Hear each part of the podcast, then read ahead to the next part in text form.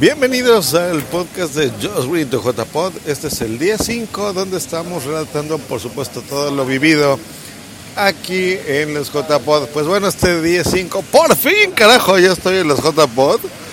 Maravilloso, eh, experimentamos. Bueno, les voy a hacer un resumen. Llegamos, recorrimos de Madrid hacia acá, venimos con Juan Carlos, con Salvi. Enteré dos cosas interesantes. Esto es para ti nada más, Jos. que es? Tú vienes de la región de Soria y de Ariza. ya. Esta risa muy bonita es del señor Bucanier. Hello. Estoy, es más, voy a recorrer así rapidísimo y no me importa. Y estoy con el señor... Hola, buenas. ¿Estamos en directo? Mi hermano Sune. ¿Y Gatuna que está? Hola, on fire. On fire. Y el capitán de capitanes, el señor... Garcios. El capitán Garcios. Bueno, están en Just Been to J Pod 15 Zaragoza. No estoy en directo, pero sí lo estoy grabando. Eh, um, bueno, entonces después de descubrir esto, fuimos ya directo hacia las armas en Zaragoza.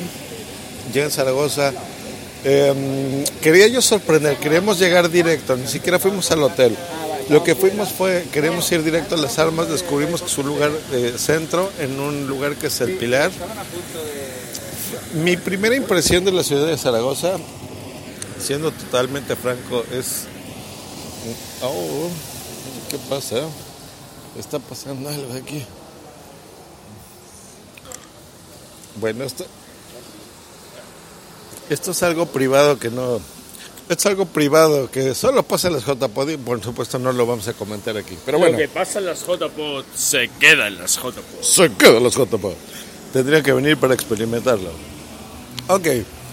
Em, llegando aquí, pues bueno, vimos que está el centro, las armas, está como dentro de unos edificios, es como un zócalo muy, muy, muy pequeñito, como tipo vecindad, algo así.